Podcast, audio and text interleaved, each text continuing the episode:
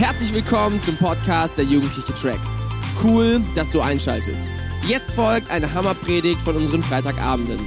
Um auf dem aktuellsten Stand zu bleiben, folg uns bei Instagram unter Tracks jeden Freitag. Viel Spaß beim Anhören.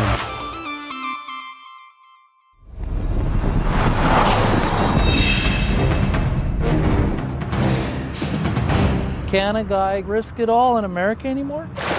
Six men You're about to lose your house. Don't lose faith. risk everything No good, no glory. to strike it rich. Let go. Will. Don't talk to me that way. Don't try to intimidate me. Deep in the Alaskan wilderness, facing danger and defeat. I mean, it's like nothing lives here except bears. Where is the gold? risking their lives and pushing their friendships to the limit. We got gold! For one shared dream. I'm ready to die for it. That I guarantee you. Here we go. Get the frick back.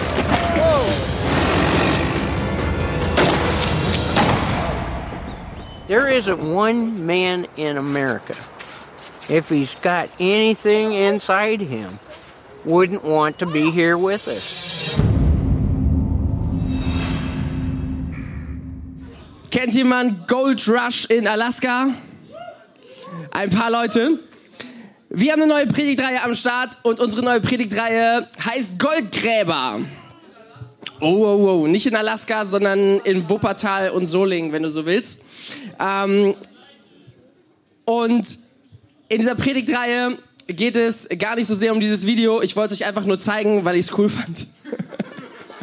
Und dachte, ich muss euch mal eine der besten Serien äh, beibringen, äh, muss ich euch mal zeigen, die es in unserem Fernsehen gibt. Es gibt ja ziemlich viel Schrott, aber das ist eine sehr, sehr qualitativ hochwertige Serie, ähm, die man sich wirklich gut angucken kann, zu gewissen Zeiten. Äh, Kommt vorbei.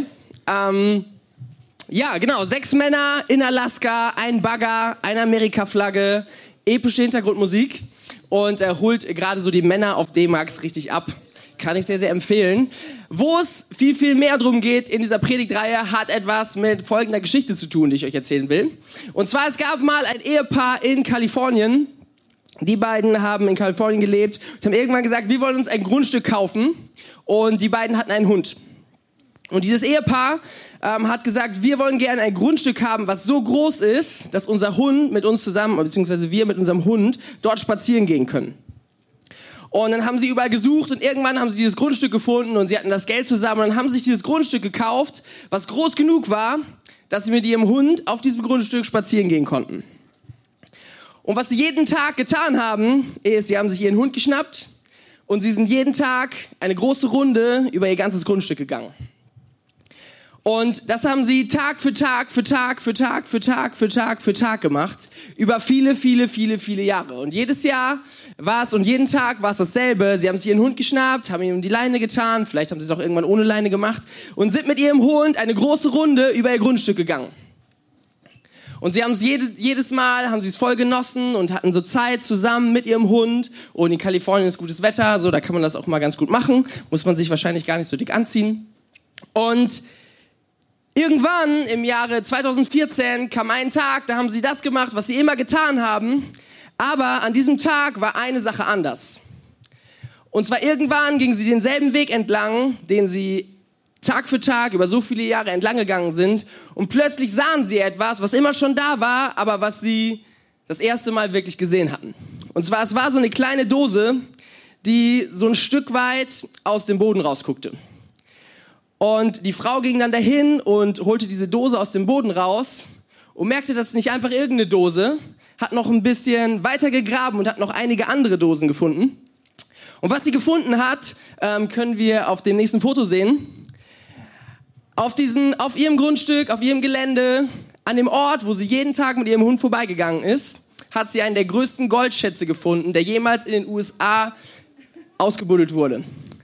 In diesen Boxen, ich glaube, das waren noch mehr als die, die da vorne sind, hat sie Goldmünzen gefunden aus dem 19. Jahrhundert im Wert von 7,3 Millionen Dollar.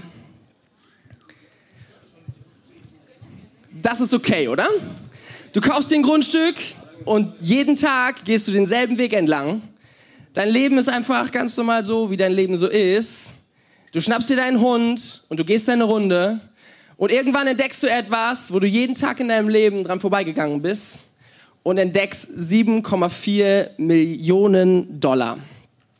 Wir wissen alle, Geld macht uns nicht glücklich und Geld ist nicht alles. Aber wenn du 7,4 Millionen Dollar auf deinem Konto hast, ist es auch schon mal nicht schlecht, oder? So, du kannst ein paar Sachen erledigen, die konntest du jetzt sonst nicht so erledigen, kannst in ein paar coole Sachen investieren. Du wirst dir bestimmt schon sofort ausmalen, was würdest du mit 7,4 Millionen Euro machen? Du kannst ja umrechnen, sagen wir mal Euro. Du würdest alles in die Kollekte tun, wahrscheinlich. Äh, oder irgendwas Cooles, denkst dir aus. Das Interessante ist, in unserem Leben, wir können manchmal an Dingen vorbeigehen, jeden Tag. Wir können Dinge jeden Tag in unserem Leben tun. Aber irgendwann kommt dieser Tag, wo etwas anders ist und dann entdecken wir einen Schatz, der unser Leben für immer verändert. Und wir wollen in dieser Predigtreihe Goldgräber, wollen wir drei Wochen über etwas sprechen, wo wir glauben, dass 7,4 Millionen Dollar drin stecken, bildlich gesprochen. Äh, und das ist dieses Buch. War es so wenig Geld? Ja, bildlich, ne? Also ich, ich nehme das mal als Bild für sehr, sehr viel. Erste Seite ist, ja, Seite für Seite. Könnt ihr euch überlegen. Könnt ihr euch selber ausmalen. Dieses Buch ist nicht einfach nur irgendein Buch, sondern wir glauben, dass dieses Buch ein Buch ist, was Menschen geschrieben haben, aber was von Gott inspiriert ist. Wo Menschen mit ihren Worten damals das aufgeschrieben haben, was Gott wollte, dass sie schreiben. Und wo sie ausgedrückt haben, das, was sie damals erlebt haben, zum Beispiel mit Jesus oder in der ganzen Zeit davor, wo Menschen die Dinge aufgeschrieben haben, die Gott in ihrem Leben getan hat, Gott im Leben von Menschen getan hat, die um sie herum gelebt haben, oder ja, Dinge, die Gott einfach direkt zu ihnen gesagt hat. Und das ist dieses Buch, und in diesem Buch ähm, ist es manchmal ganz einfach, so durchzulesen und zu denken, ja, habe ich schon mal gelesen, kenne ich, oder sagt mir irgendwie nicht so viel. Ich weiß nicht, wie du das manchmal so machst und ob du das kennst, wahrscheinlich schon. Und du liest du durch und am Ende denkst du, hm, irgendwie habe ich jetzt nicht so diesen Moment gehabt. Und ich weiß, dass viele, vielen Menschen es so geht. Und wir glauben, dass da viel, viel mehr drin steckt. Und manchmal lohnt es sich so sehr, unter die Oberfläche zu gucken von manchen Sachen. Und dann entdecken wir plötzlich Schätze, die unser Leben extrem reich machen. Und wir als Tracks wollen zusammen mit euch in dieser Zeit, in den nächsten drei Wochen, ein Bibelbuch zusammenlesen und wollen dir es so einfach wie möglich machen, zu lernen, wie du Schätze heben kannst aus diesem Buch und ähm, aus der ganzen Bibel. Wir werden drei Wochen hintereinander, werden wir predigen und wir werden dir ganz viele Tipps geben, werden dir sagen, ähm, wie wir das zum Beispiel machen und wie die Bibel unser Leben verändert hat. Und wir werden ähm, dir so ein paar Tools geben und werden dich trainieren, wie kannst du diese, dein Bibellesen extrem effektiv machen. Wie kannst du an die ganzen Schätze kommen, dass du einen Text liest und du denkst, boah, krass, wenn ich das anwende in meinem Leben, dann ist mein Leben nicht mehr dasselbe. Weißt du, dieser Tag ist nicht mehr derselbe, einfach weil du etwas gelesen hast, was zu dir spricht. Wir glauben, es ist Gottes Wort und dass Gott dafür gesorgt hat, dass das da drin steht, was er wollte. Wir glauben, es ist nicht einfach irgendein Buch, es ist nicht einfach nur ein Text wie jeder andere, sondern wir glauben, dass Gott es eingegeben hat und deswegen nennen wir es Gottes Wort.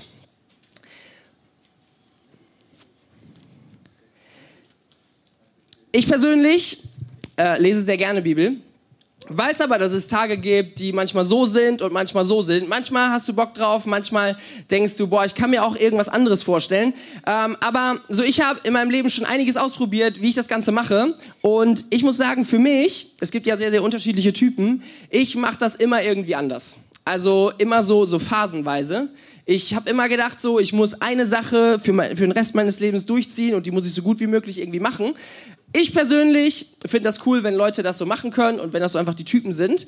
Aber ich ähm, merke, ich brauche mal zwei, drei Wochen das eine und vier, fünf Wochen das andere und habe schon extrem viele Dinge getan, wo ich gedacht habe, die sind, die haben echt gut funktioniert. Weißt du, meine Mom hat mir irgendwann, als ich ähm, noch jünger war, so einen Bibelleseplan geschenkt. Das war so ein kleines Büchlein und da waren Bibelstellen drin und eine kurze Erklärung. Das ist so, so ungefähr wie wenn du die U-Version-App hast.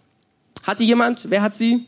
Ich glaube ganz, ganz viele, ist eine der besten Bibel-Apps, die du so finden kannst. U-Version heißt die, kannst du dir aufschreiben, wenn du möchtest.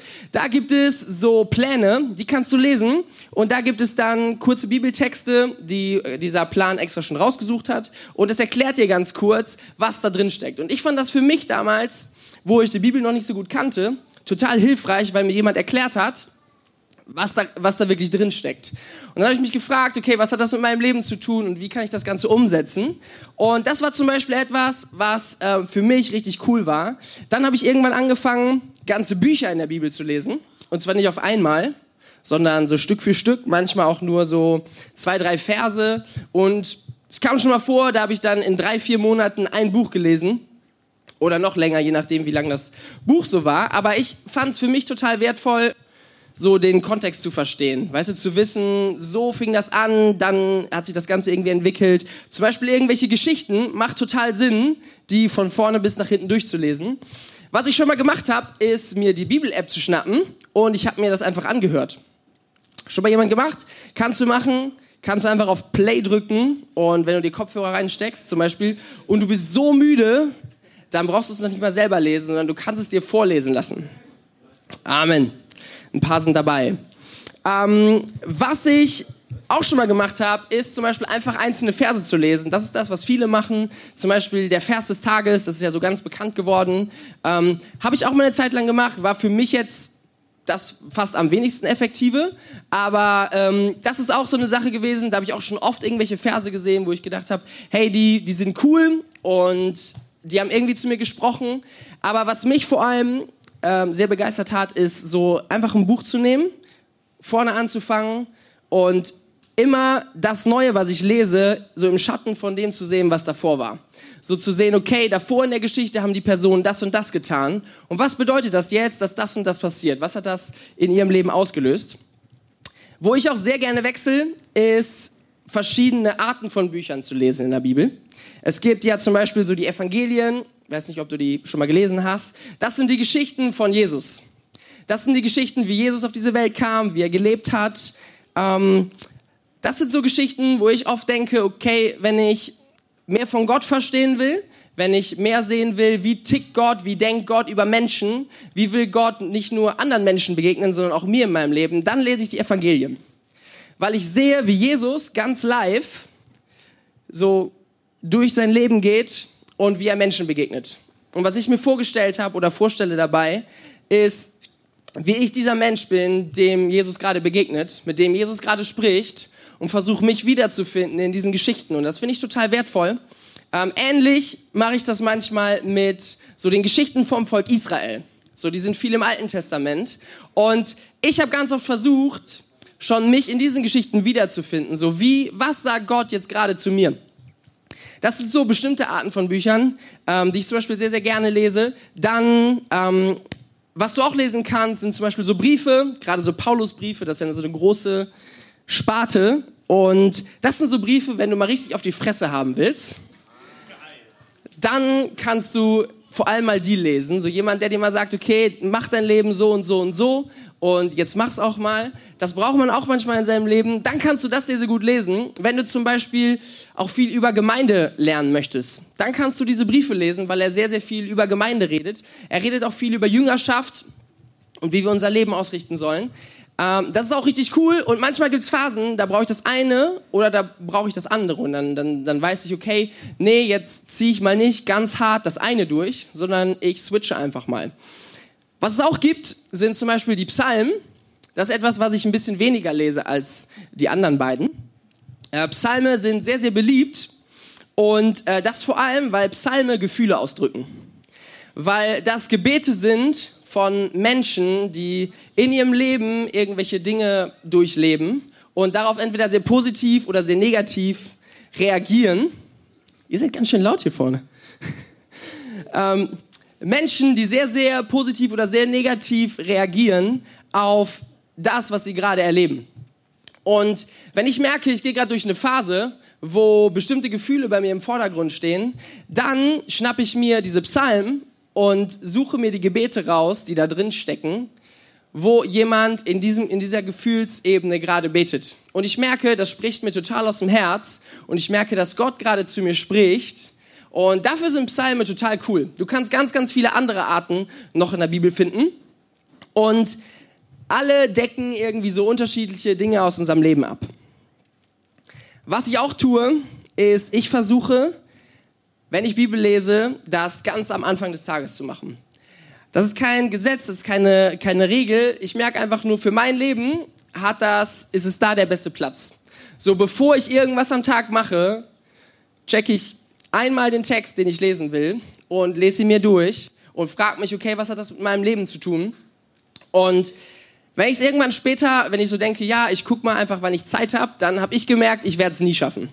Dann ist der Tag lange vorbei und dann bist du müde und du liegst in deinem Bett und dann denkst du so, hm, nee, jetzt auch nicht mehr. Und das kannst du einige Tage hintereinander machen. Ich habe für mich gemerkt, für mich funktioniert es nicht. Ähm, deswegen habe ich gesagt, ich will das ganz am Anfang von meinem Tag machen. Das ist das, wie ich meine Bibel lese. Und wir haben ja gesagt, wir wollen das gemeinsam machen. Mit euch zusammen. Wir haben quasi für die nächsten drei Wochen ein Bibelbuch rausgesucht, was wir sehr, sehr cool finden. Und das ist der Epheserbrief. Und dieser Epheserbrief, das sind sechs Kapitel insgesamt. Und es ist quasi äh, in einer halben Woche ein Kapitel. Und wir haben das aufgegliedert in verschiedene Sektionen. Und für jeden Tag haben wir für dich eine so eine Sektion vorbereitet. Wenn du Bock hast, kannst du das gerne mitmachen. Äh, Wäre richtig nice, wenn wir ja das einfach zusammen machen. Und bei Instagram werden wir jeden Tag einfach kurz posten, was, ähm, was wir heute lesen. Und dann machen wir das zusammen. Wir können uns dabei, wenn wir in der Kleingruppe uns sehen, können wir uns darüber unterhalten. Wenn ihr euch trefft, ihr könnt drüber reden. Das ist etwas, was wir gemeinsam machen wollen. Und wir wollen auch in dieser Predigtreihe über diesen Epheserbrief reden. Und zwar ganz praktisch, wie kann man so einen Brief am einfachsten lesen? Und wie kann man diese Goldstücke finden, die in der Bibel drinstecken? Weil ich glaube, du kannst in diesem Raum ganz, ganz viele Leute fragen, die krasse Erlebnisse gehabt haben mit der Bibel.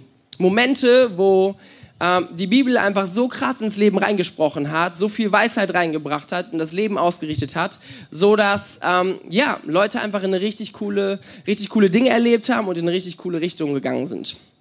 Und wir haben, ich möchte anfangen mit zwei Schlüsselpunkten, die extrem wichtig sind dafür, dass du an deine Schätze rankommst. Weil vielleicht liest du tatsächlich deine Bibel und du denkst, ich check einfach nicht, was das ist. Und ich habe nicht das Gefühl, dass dieser Text zu mir spricht. Da möchte ich dir diese beiden Schlüsselpunkte geben. Und ich glaube, dass sie dir extrem weiterhelfen können. Das erste ist, haben wir auch auf der Folie, nimm die Bibel ernst. Da steht's. Ernst ist nicht bei Tracks. Etwas ernst zu nehmen bedeutet, Gott, ich möchte dein Wort respektieren und ich möchte es ehren. Und ernst zu nehmen bedeutet, dass du auch etwas tust. Wenn, du, wenn ich jetzt zum Beispiel sagen würde, hinter der Bühne, da hinten zwischen den Scheinwerfern liegen 500 Euro und wenn du willst, dann kannst du hingehen und sie dir holen. Da wird es einige Leute hier im Raum geben, die denken, eh nicht, der labert nur, woher soll der 500 Euro haben? Guck dir den mal an. Einige Leute wird es davon geben. Und dann wird es Menschen geben, die das ernst nehmen. Und was werden diese Menschen tun? Die werden da vorne hinlaufen und sich die 500 Euro holen. Keine Angst, das war ist kein ernstes Beispiel. ähm, ihr braucht es nicht ernst nehmen. Aber ihr versteht das Prinzip dahinter. Wenn du etwas ernst nimmst, dann handelst du danach. Dann tust du das, was du ernst nimmst. Das ist das allererste, wenn du einfach nur deine Bibel liest und so denkst, ja, mal gucken, ich check das mal so ab oder mein Kleingruppenleiter hat gesagt, ich soll Bibel lesen und deswegen mache ich das jetzt. Aber du hast nicht die Absicht, das zu tun, was da steht, bevor du es liest. Dann wirst du nicht an diese Schätze rankommen. Sondern wenn du mit der Einstellung kommst und sagst, Gott, ich möchte, dass dein Wort heute zu mir spricht. ich möchte mich öffnen und ich möchte das tun, was du heute zu mir redest, dann ehrst du damit Gott und dann ehrst du damit sein Wort und dann wirst du merken, es hat eine komplett andere Schärfe in deinem Leben. Deswegen werden wir die Bibel lesen, auch wenn wir sie jetzt gleich lesen, weil wir haben einen Vers, über den wir heute Abend noch kurz reden wollen. Dann wollen wir das Ganze ernst nehmen. Der zweite Schlüssel ist folgender. Denken.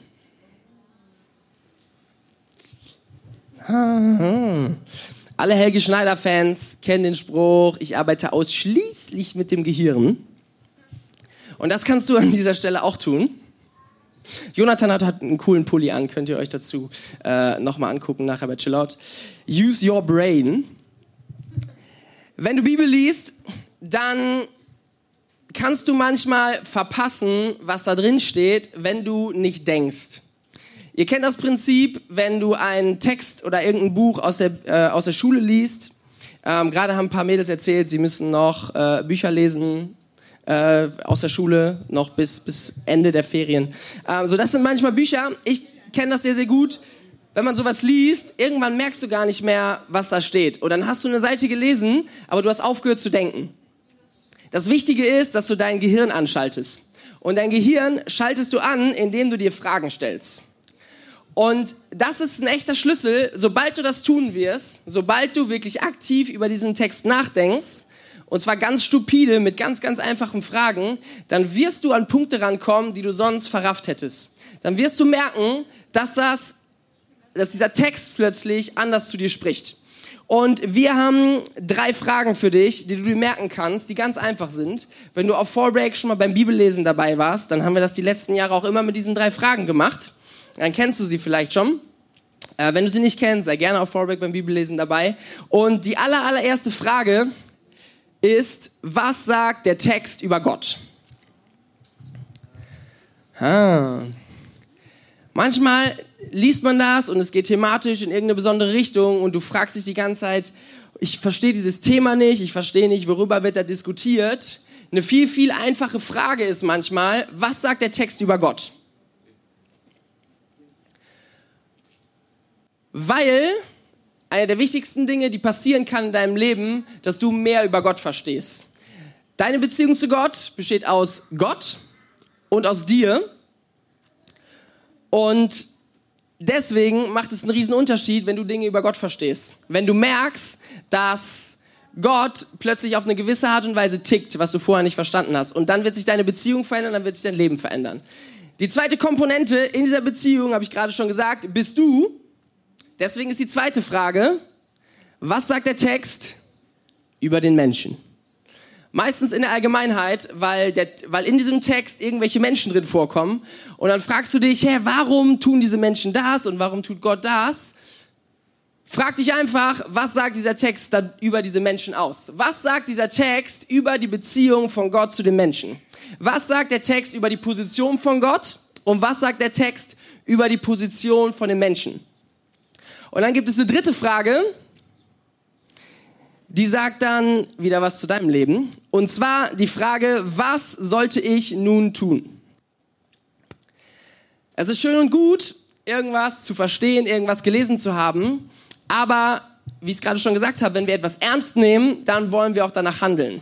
Und das ist der Kern von, davon, etwas zu respektieren, etwas ernst zu nehmen. Die wichtigste Frage ist, was hat dieser Text jetzt mit deinem Leben zu tun? Und ich glaube, dass wenn du einen Bibeltext ernst nimmst und versuchst dich zu fragen, was diese Verse in deinem Leben für einen Unterschied machen, ähm, dann wirst du Dinge entdecken, die dich nicht so lassen, wie du vorher warst. Eine der wichtigsten Dinge, dich zu fragen, was macht das jetzt gerade für einen Unterschied in meinem Leben? Und das Ganze wollen wir tun an dem Epheserbrief. Und wir haben eine kleine Challenge für jeden Prediger, der jetzt gerade dran ist. Und zwar jeder Prediger, wir haben die nächsten Wochen auch großartige Leute, die hier dabei sein werden. Dürft ihr schon gespannt sein. Und zwar ähm, darf sich jeder Prediger hat zwei Kapitel ausgesucht bekommen. So, ich habe jetzt zum Beispiel die ersten beiden Kapitel. Nächste Woche geht's um die zwei Kapitel danach. Und danach die Woche die zwei Kapitel danach, also die letzten beiden. Weil das äh, clever ist, das so aufzubauen. Und jeder Prediger darf diesen Text einfach lesen und sagen, wo finde ich meine Goldstücke? Und dann wollen wir uns das als Tracks alle zusammen angucken und wollen gucken, okay, wie kommen wir an das Gold, was in diesen Kapiteln drin steht. Und ich habe die ersten beiden Kapitel gelesen und ich bin direkt bei zehn Stellen hängen geblieben und musste mich da ein bisschen einschränken. Deswegen, ich bin bei einem Vers stehen geblieben, wo ich gedacht habe, lass uns den heute Abend mal zusammen angucken. Das sind zwei Verse, die kommen direkt nacheinander und die gehören zusammen. Und ich fände cool, wenn wir uns den mal ein bisschen anschauen. Dann stellen wir uns drei Fragen. Was sagt der Text über Gott? Was sagt der Text über den Menschen? Und was sollte ich jetzt tun, und ich glaube, dass dieser Text heute auf ganz, ganz viele verschiedene Arten zu dir sprechen kann. Über jeden einzelnen Punkt, der da drin steckt, du könntest eine eigene Predigt machen, ohne Witz. Ich werde es jetzt ganz, ganz kurz zusammenfassen, aber es ist krass, was für eine Dichte an Sachen da drin stecken. Und zwar, wir haben einen Bibeltext, und ich will jetzt mal hören, ob irgendwer begeistert ist in diesem Raum, von Epheser 1, Vers 4 und 5. Yes, ihr könnt es noch. Da steht, aus Liebe hat Gott uns schon vor Erschaffung der Welt in Christus dazu bestimmt, vor ihm heilig zu sein und befreit von Schuld. Von Anfang an war es sein unveränderlicher Plan, uns durch Jesus Christus als seine Kinder aufzunehmen. Und an diesem Beschluss hatte er viel Freude. Ich lese nochmal, weil wir wollen ihn ja wirklich verstehen. Aus Liebe hat Gott uns schon vor Erschaffung der Welt in Christus dazu bestimmt, vor ihm heilig zu sein und befreit von Schuld. Von Anfang an war es ein unveränderlicher Plan, uns durch Jesus Christus als seine Kinder aufzunehmen. Und an diesem Beschluss hatte er viel Freude.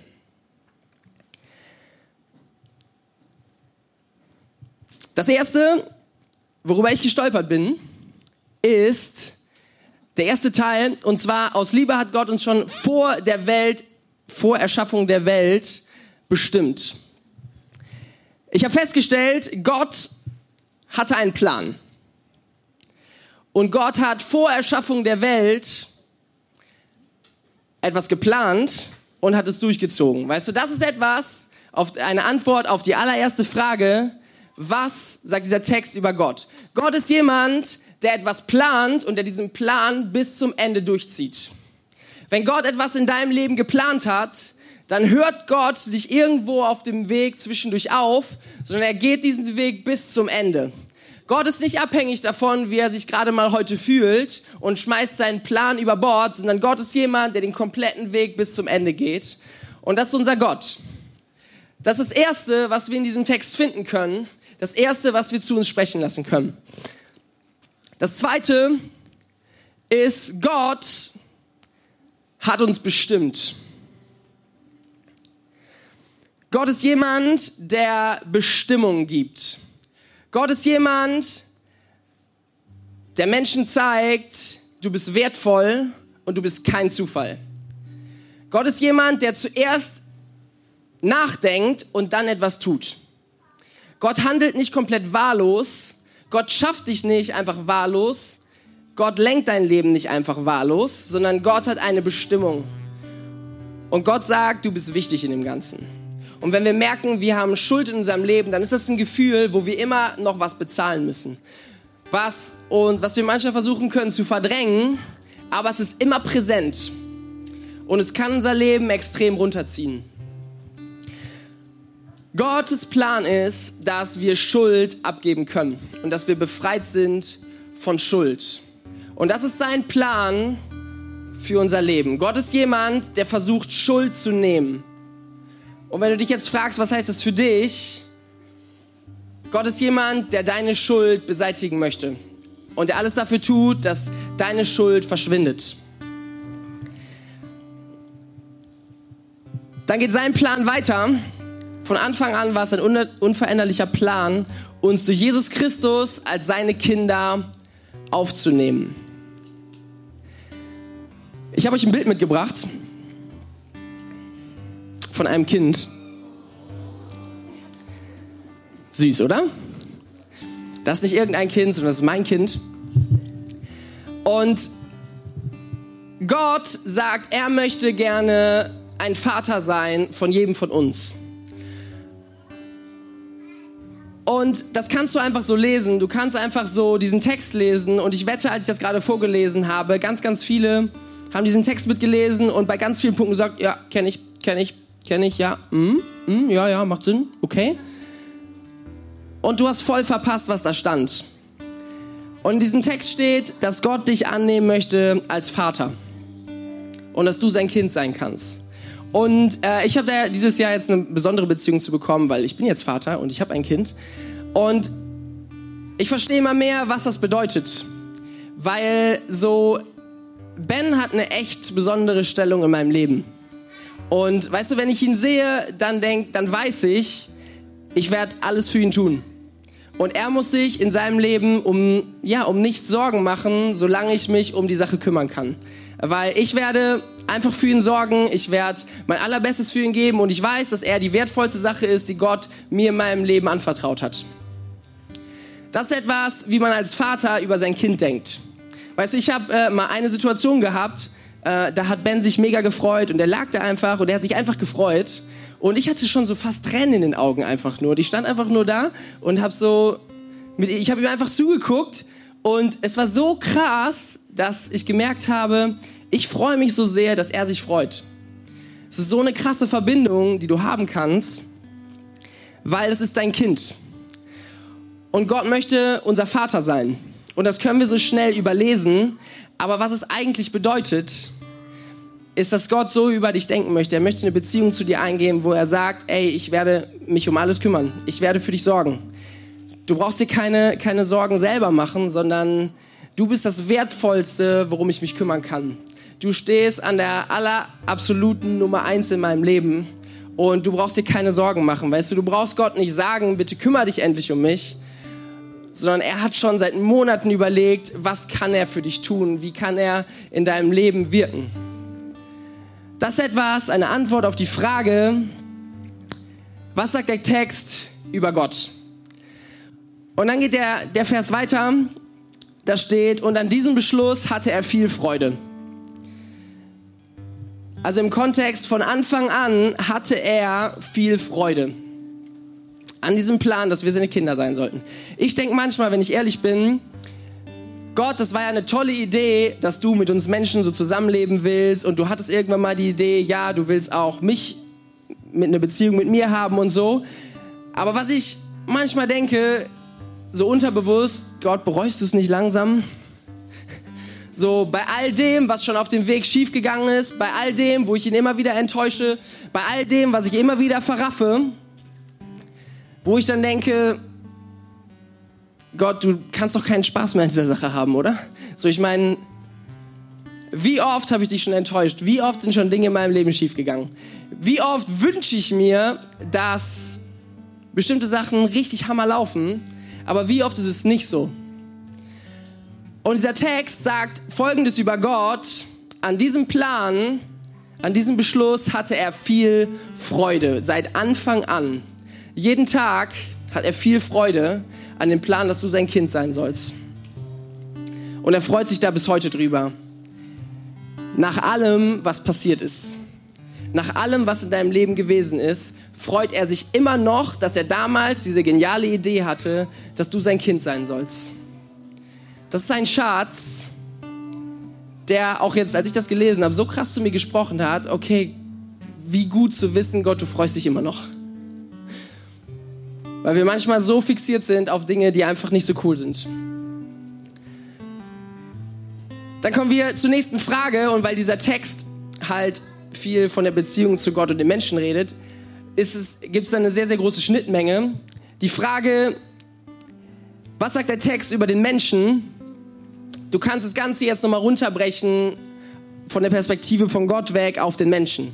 Weißt du, was sagt dieser Text über dich? Dieser Text sagt, du bist kein Zufall und du bist wichtig. Du hast eine Bestimmung und du brauchst dir keine Sorgen zu machen, weil Gott sich um dich sorgt. Dieser Text sagt, dass du ein Kind von Gott bist. Und ein Vater ärgert sich nicht einfach nur die ganze Zeit darum, dass ein Kind, was gerade vielleicht erst ein paar Monate oder ein paar Jahre alt ist, bestimmte Dinge noch nicht kann, sondern für ihn ist das klar. Dieser Vater versucht, das Kind zu begleiten in einem Prozess. Und deswegen ist der Vater nicht frustriert, wenn das Kind hinfällt beim Laufen lernen. Warum sollte er? Sondern er ist jemand, der dir helf helfen will, durch Prozesse in deinem Leben zu gehen. Gott ist ein Vater, der zu dir sagt, ich gehe mit dir einen Weg und ich werde nicht aufhören, nur weil du mal hinfällst. Der Text sagt, unser Leben ist dazu bestimmt, befreit von Schuld zu sein. Kannst deine Schuld zu Gott bringen und dein Leben ist so viel besser, wenn du Schuld aus deinem Leben räumst. Nicht immer erst, nachdem du irgendwie was verbockt hast, sondern sorg doch dafür, dass du weniger Dinge verbockst. Sorg doch dafür, dass Schuld gar nicht erst in dein Leben reinkommt, sondern nimm Gott an diesem Punkt ernst, lies diesen Text und sag, okay, mein Goldstück diesen Tag ist, wenn ich diesen Text ernst nehme, okay, ich möchte bestimmte Bereiche in meinem Leben einfach mal sortieren und ich möchte klare Entscheidungen treffen. Ich möchte es mir nicht zu einfach machen, sondern ich will sagen, Gott, ich will dich ehren mit meinem Leben und zwar mit jedem Bereich meines Lebens. Und dann kannst du sagen, ich will gar nicht erst Schuld in meinem Leben aufkommen lassen und falls sie da ist, dann kannst du sie ausräumen. In diesem Text steht über dich, du darfst sein Kind sein und du darfst seine Vaterschaft annehmen. Und jetzt kommen wir zur dritten Frage. Was sollte ich nun tun? In diesem Text steht, Gott hat ein Ziel, Gott hat etwas geplant mit deinem Leben und er ändert seinen Plan nicht. Du kannst das annehmen und du kannst aufhören, dir Sorgen zu machen. Ich sage nicht, hör auf damit, dein Bestes zu geben, sondern Gott hat dir Begabung gegeben, Gott hat dir ein Gehirn gegeben, Gott hat dir Hände gegeben und Gott will, dass du das benutzt, was du hast. Deswegen gib dein Bestes. Weißt du, wenn du nächste Woche Klausuren schreibst, wenn du Arbeiten schreibst oder Tests oder was auch immer, dann gib dein Bestes, aber hör auf, dir Sorgen zu machen. Weil Gott sagt, ich habe einen Plan mit dir und ich höre bei diesem Plan nicht einfach irgendwo in der Mitte auf, sondern ich bin Gott, der zieht diesen Plan komplett durch. Was sollte ich nun tun? Ich sollte Gott nach seiner Bestimmung für mein Leben fragen. Das kannst du zum Beispiel tun. Du kannst heute Gott sagen, Gott, was, wie sollte mein Leben aussehen? Und du kannst hinhören und dann wird er dir Dinge sagen über dein Leben. Und dann kannst du genau das tun, kannst sagen, okay, jetzt will ich anfangen, mein Leben genauso zu leben. Was sollte ich jetzt tun? Du kannst heute Abend sagen, Gott, ich möchte dein Kind sein und ich möchte genau so leben. Ich möchte durch mein Leben gehen und wissen, da ist ein Gott und das ist mein Backup und der ist so viel größer als alles andere. Dieser Gott kann alles tun und er hat eine Herzensverbindung zu mir. Das ist das Stärkste, was du dir vorstellen kannst. Du kannst heute entscheiden, dass deine Identität eine Identität ist als Kind von Gott. Mit einer der schlimmsten Sachen, wenn du mal Lehrer werden willst, ist, wenn du Kinder in der Klasse hast, die Anwälte als Eltern haben. Habe ich mir sagen lassen. Hat mir letztens jemand erzählt. So, die schlimmsten Klassen sind die Klassen, wo Kinder von Anwälten drin sind, weil die Eltern verklagen dich ständig wegen irgendwas. Du machst irgendwas falsch und plötzlich hast du irgendeinen Brief im Briefkasten und dann ist deine Karriere gefährdet oder was auch immer. Ähm, stell dir mal vor, so dieses Bild mit Gott. Gott ist dein Vater und andere Menschen müssten Angst haben, sich mit dir anzulegen, weil sie wissen, dass du ein Kind von Gott bist. Was sollte ich jetzt tun? Ich sollte heute Abend sagen, Gott, ich möchte Schuld aus meinem Leben abgeben. Gott, ich möchte das und das und das aus meinem Leben rausräumen und ich möchte es dir geben. Und ich möchte dafür sorgen, dass ich einen Prozess starte, wie diese Dinge Stück für Stück aus meinem Leben herauskommen. Und du kannst mit Leuten reden, wenn es dir echt schwer fällt, wenn du merkst, so, das sind Dinge, in denen hast du dich mega verstrickt dann kannst du die Hilfe holen von anderen Menschen und die werden dir helfen, bei der ganzen Sache ähm, rauszukommen. Was sollte ich nun tun aus diesem Text? Ich kann annehmen, dass Gott sich über mich freut. Dass Gott sich jetzt gerade in diesem Moment über mich freut. Du jetzt, genau, der du hier sitzt, Gott freut sich über dich. Lass dieses Gefühl mal zu. Dass Gott heute sagt, vor so vielen Jahren, als ich dich geplant habe, habe ich gedacht, es wäre cool, mit dir eine Beziehung zu bauen und jeden Tag freue ich mich mehr. Und heute denke ich immer noch, was für eine geile Idee war das damals, dass ich gesagt habe, ich will dich schaffen und ich will dich genau so machen. Was soll ich heute tun? Du kannst dich anfangen zu freuen. Du kannst sagen, ey, egal was hier gerade passiert, egal was alles so los ist, ich werde meine Augen richten auf meinen Gott, auf meinen Vater, auf denjenigen, der alles in der Hand hat und über den, der sich über mich freut. Das ist ein Text, den werden wir auch die nächsten Tage in unserem Plan drin haben. Epheser 1, Vers 4 und 5. Und wenn du mit einsteigst, dann kannst du diesen Text nochmal lesen, dann kannst du diesen Text zu dir sprechen lassen. Und ich glaube, dass du jeden einzelnen Tag, wenn du, Text, wenn du einen Text liest, der nach der Reihe in dem Epheserbrief sein wird, dann kannst du dir diese drei Fragen stellen, dann wirst du plötzlich Dinge entdecken. So, vielleicht brauchst du einen Moment, wir haben das in der Kleingruppe mal gemacht. Wir haben das mal, ich habe gesagt, meinen Jungs, ich werde euch beweisen, dass diese drei Fragen funktionieren. Und wir haben wahllos, das machen wir sonst nicht, wahllos irgendeine Stelle aufgeschrieben, äh, aufgeschlagen. Und dann haben wir alle diese Stelle angeguckt. Und ich weiß gar nicht mehr, was es war, aber wir haben alle gedacht, Hä? das ist ein komplett nichtssagender Vers. Und dann haben wir gesagt, okay, wir werden das jetzt machen. Dann werden wir gucken, was dabei rauskommt. Und ich war mega begeistert. Wir sind diese drei Fragen durchgegangen und selbst ein komplett nichtssagender Text, wenn du mal ein bisschen anfängst nachzudenken, sagt dir etwas über Gott, sagt dir etwas über den Menschen, also über dich. Und dieser Text sagt dir, was du jetzt in deinem Leben tun kannst.